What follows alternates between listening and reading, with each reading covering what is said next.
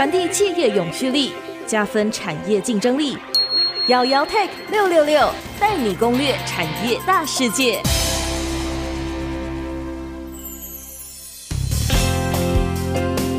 这里是 IC 之音竹科广播 FM 九七点五，欢迎收听瑶瑶 Tech 六六六。大家好，我是瑶瑶姚嘉阳。今天要聊的题目呢是车用电子。其实车用电子这个题目呢，在这几年，不论是在全球或是在台湾的科技产业，是一个非常炙手可热的题目。如果各位听众对于车用电子有一些初步的了解的话，大概就会知道，其实恩智浦欧系的 IDM 半导体公司呢，其实在整个车用电子扮演一个非常重要的角色，甚至是一个领导性的一个角色。所以，我们今天特别邀请到的是恩智浦半导体台湾区业务总经理张玉群总经理，来为我们聊聊关于车用电子，不论是自家车也好。电动车，然后我们也知道说，恩智浦最近一直在谈一些软体定义。我想这些题目其实都非常非常的有意思哦。我们是不是也请恩智浦台湾区的业务总经理张义群 Elton 来跟我们的听众朋友打声招呼？好，谢谢主持人，各位 IC 之音的听众朋友们，大家好。我是恩智浦半导体台湾区业务总经理张义群。其实我跟总经理其实也前后认识了一段时间哦。这一次其实也非常的荣幸可以邀请他来跟我们聊一些车用领域的题目哈。我想先请教一下总经理哈，就是说其实我们都知道整个车用电子其实可以分成自驾车跟电动车两块。那当然其实某程度上也它也可以合在一起去谈，那就是其实就看怎么去做区分哈。大家也都知道，其实这样的发展已经是一个必然的走向。所以我觉得基于这样的前提，我想不想？先请你们从恩智浦的角度来谈一谈，就是说未来整个车用电子或者汽车电子还可以怎么去做一个发展？好，谢谢主持人，你这个问题问的非常非常的简单，但是这答案会非常非常的艰深。OK，那我试着用比较简单的方式跟大家介绍。今天我们的主题谈的是汽车，那当然汽车在车用电子呃电气化架构这个题目下，未来的五到十年甚至二十年之间，最重要的会有两大要挑战的，第一个就是功能安全，第二个就是资讯通讯安全。嗯哼，这是最重要的两件事情，必须要完成。因为没有功能安全跟资讯通讯安全，基本上这个汽车没有办法安全正确的去履行它该履行的任务。那第二个东西啊，我也想要跟大家分享的是，智慧汽车在未来会是一个趋势，但是如果没有智慧城市加持或者是辅助。这智慧汽车没有办法在路上完全实现。嗯哼。那另外呢，很多的厂商也在做一些整合，他们希望把智慧汽车、智慧城市跟智慧建筑结合在一块，让人们的生活更方便、更美好。OK。所以，其实要满足自驾车或者电动车的这个未来的发展的情况之下，您刚刚有提到像功能安全、资讯安全，其实是两个非常重要的一个必要的条件。我觉得智慧车其实某程度上也可以等同于所谓的自驾车，或者说，其实电动车其实也朝向自驾车这样领域去做发展哈。所以您刚刚也有提到，就是说，其实像 Smart City 或者像是一些智慧建筑的部分，都会是要去因应或是满足整个自驾车未来发展一个基础建设的一个概念。听起来有点像是这样。所以看起来就是说，汽车电子某程度上应该也要去跟智慧城市或者跟智慧建筑相辅相成，一起去做发展。你的理解是非常正确的。对，事实上我们可以参考国外的各个区域的一些发展，那我们会得到一个简单的结论：是啊，不管是欧洲啊、美国、日本。都把整个生活形态在过去做了非常多的一些检讨。对，那检讨完之后呢，不管是在汽车、在工业、在城市，他们都需要做相辅相成。我举一个最简单的例子，是在欧盟啊、呃，我们可以看到以前的 USB 是三点三或五伏特。那汽车的电压基本上是十二伏特直流。那未来的话，很多人在前一阵子有聊三十六伏，但事实上呢，欧盟就把它定义成四十八伏，会是未来终极的版本。那为什么要定四十八伏呢？这就是要跟 Telecom 做结合，OK，跟我们的整个就通讯系统。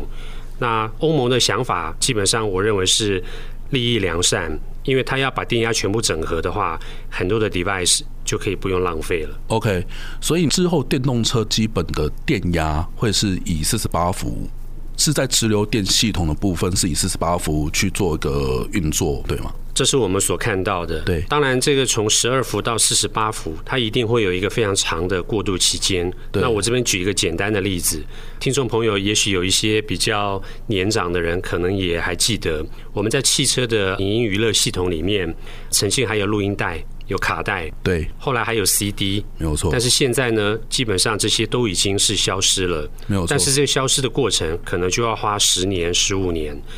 我们深信，十二伏将来转到四十八伏这个过程，应该也要花大概十年到十五年的时间。OK，我想应该是比较偏直通讯娱乐那一块，以四十八伏的系统来做系统的运作，听起来有点像是这样的概念。Long term 来讲，应该会是这样子。啊，对，OK，好，了解。那延续下来，其实我有一个题目非常非常好奇，就是我也有观察，恩智浦其实最近这几年在汽车这个部分一直有提到一个软体定义的概念哈。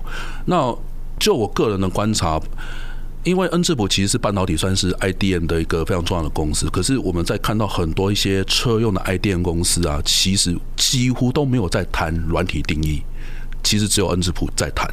所以我非常非常好奇，就是说为什么恩智浦会想要谈这样一个题目？呃，事实上，恩智浦半导体跟全世界各大车厂啊、像宾士、像 BMW，甚至像福斯汽车啊、或美国的 GM 福特、Toyota。我们事实上都保持非常良好的一些沟通跟互动，嗯，那目的的话，事实上是在研究或者是精进未来汽车电子最重要的一些影音娱乐系统，包含像自驾车本身的一些安全。那软体定义汽车，这是大家的最大公约数，认为在这个前提下，我们可以提供最好的一个服务。嗯，我想举一个简单的例子来给各位理解一下，什么叫软体定义汽车。我们买到一台新的手机，呃，消费者当入手了以后，这个手机在第一天的时候，你的跟我的没有任何差别。对。但是等到了我们把自己的影音娱乐软体 APP 全部都载入到这个手机里面去的时候呢，这个手机本身就赋予了一个灵魂，就成为你个人专用手机。那软体定义汽车也会有类似这样子的效果。当我买来车子的第一天的时候，里面的影音娱乐系统它是标准的。那经由我的 APP 软体服务加值，它会成为一个量身定做为我服务的一个汽车。这就是软体定义硬体对消费者来讲最大的一个呃意义。对车厂来讲，软体定义汽车是在服务上面可以更方便。了解。它可以透过五 G 或者是其他的一些呃 WiFi IoT 的系统联网。然后完成汽车的一些算是它的软硬体去做一些增值或者加值的一个服务。OK，所以如果在汽车这一块，您刚刚提到软体定义的部分，看起来会有点像是跟手机一样的概念，就是说可以透过四 G、五 G 或是一些其他的联网技术去做一些服务的一些 upgrade。可是汽车它涵盖的一些系统范围其实很大哈，因为就我们的了解，其实，在服务这一块可能会是比较偏向是跟汽车的 infotainment，就是我们来讲所谓的资通讯，或者是讲所谓的影音娱乐的部分，可能会有一些相关的关系。可是其实就我们知道哈，其实恩智浦它 cover 的汽车的领域其实非常非常广，不是只有在。自动性娱乐，或是在一些呃四 G 五 G 这一块，我在官网上面有看到一个所谓的中 controller 跟所谓的 domain controller 哈，可不可以也请总经理稍微定义一下，就是说，诶，那这个是什么样子的概念？它会跟你们所谓的软体定义这件事情会有一些关系吗？还是完全没有？Well，恩智浦本身在车用电子的晶片，不管是高阶、中阶、低阶。啊，都有长足的发展，对，所以到目前为止，一台汽车百分之九十九点九 percent 以上的晶片，啊，恩智浦都有涉猎。OK，也就是因为这样的一个资产，让我们在跟汽车车厂甚至 Tier One 合作的时候，我们可以非常轻易的把整个蓝图做一些规划，然后提供我们的一些意见。嗯那这个意见基本上呢，呃，归纳出来之后就会有两个方向，一个是 domain controller，一个是 zone controller。是 domain controller 的话，中文的翻译，呃，我们是把它翻译成域控制器，简称是域控制。嗯。那 zone controller 的话，我们是把它翻译成区域控制器，或者是简称区域控制。嗯哼。那这两个会有什么不同呢？我可能会举一个简单的例子。我就举一个城市的例子来讲好了。Domain Controller 域控制本身呢，它就像一个城市的政府的各单位，负责内政、交通、治安、环保。但是呢，这个城市的这四个单位，它都是分别独立规划，就是到中央这边来的，它并不属于地方，全部是由中央一体来做这个管理。啊，做这个分配是。那这个好处来讲的话，就是可以把分散式的系统先去做一些标准化，把它做一些高度的集成 integration。当这个预控制器这个概念做好了以后，也符合了功能安全跟资讯通讯安全之后，下一个阶段就可以朝向目前的一个目标，就是所谓的区域控制。区域控制来讲的话，它就像是一个直辖市的政府。哦，刚才讲的这些内政、交通、环保、治安，全部由这一个区域的最大颗的那个晶片来做统筹管理。然后呢，一台汽车也许会有四到五个 zone control，这四到五个分别自己也可以做沟通。这就是区域控制的优点。那这个优点来讲的话，就是让沟通更及时。另外一点的话，会减少非常非常多的连接线的体积还有重量。我举个例子，在现在的分散式系统跟所谓的呃预控制器 （domain controller） 的架构里面，一台汽车的铜线应该还要一百多公斤到一百六十公斤。是。那如果走到区域控制 （zone controller） 的话，我们预估啊，这个铜线的重量最多可以减到一百二十公斤。那减下来的这个重量，可以让汽车不管是电车还是油车，行驶里程会更长。OK，Domain control 跟 Zone control 其实是两个不同的概念吼。那刚刚总经理其实有提到，就是说像 Domain control 是比较偏向是域控制器的概念，那 Zone control 是比较偏区域控制器。OK，我想我们的节目就先进行到这一边吼。我们想等一下再继续跟总经理请教一些后续的一些相关的问题。好，那我们就先休息一下下，稍后再回到瑶瑶 Tech 六六六，我们等等见。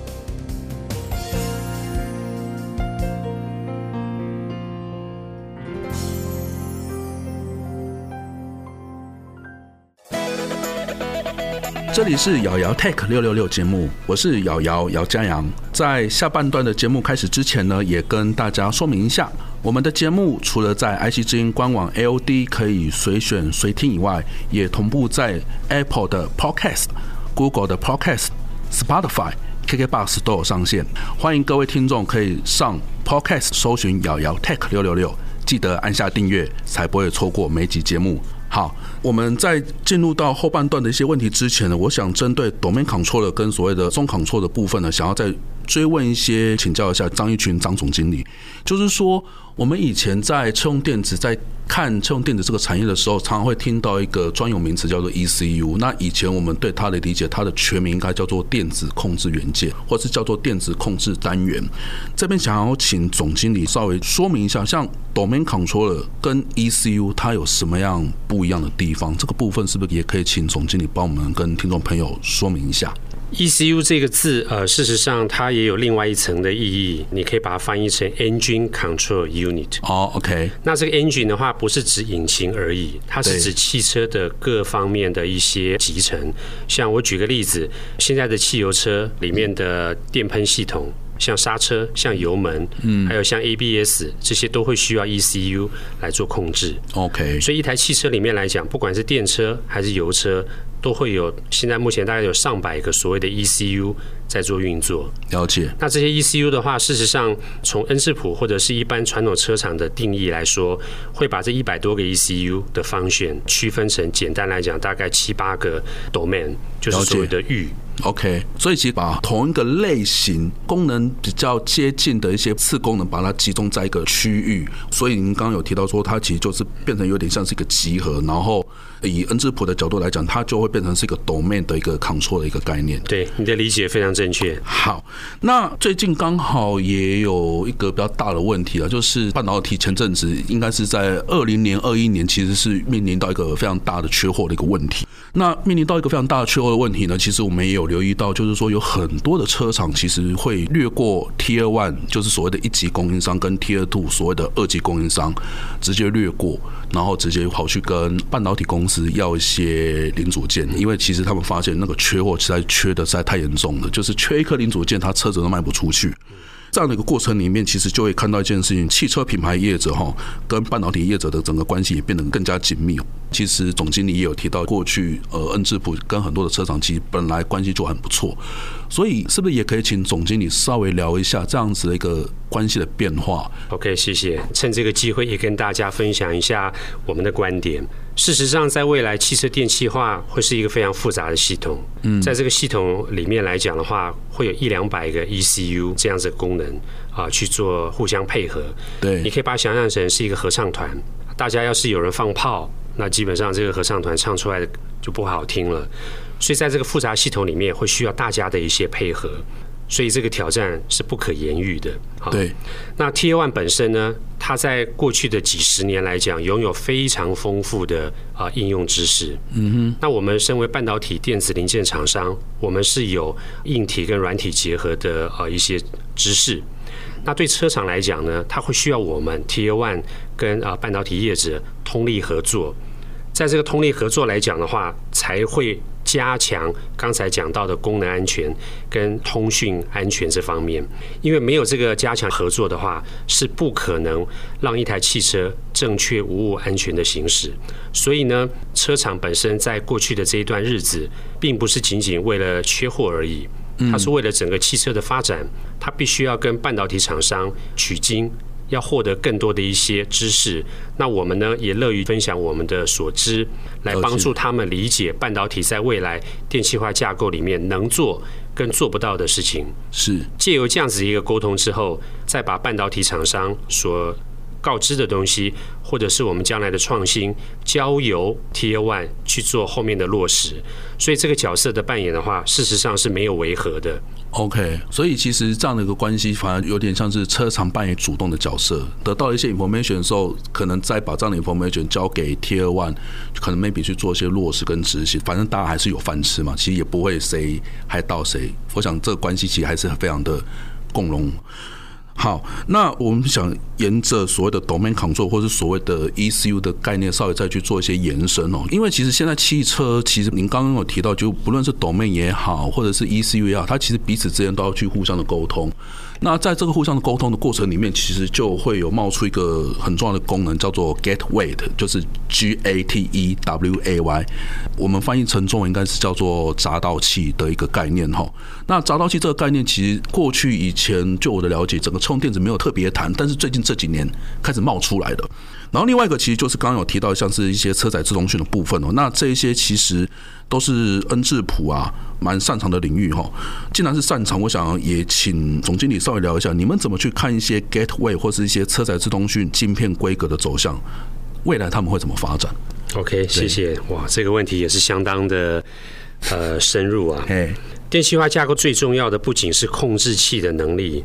更是要正确无误的执行这个任务，就像我刚刚所提到的，嗯，那同时也要有可靠度高的感测器跟内部的通讯系统，也就是 sense、think、connect 跟 act，中文的翻译就是感知、思考、连接和行动。是，事实上，在过去的一些日子里面，大家都认为说，强大的 AI 就可以让一台汽车稳稳的。往前走，对啊，不会有任何的一些误失。对，但是恩师普要强调的是，你没有感知、没有思考跟连接，跟后面的行动，事实上也落不了地。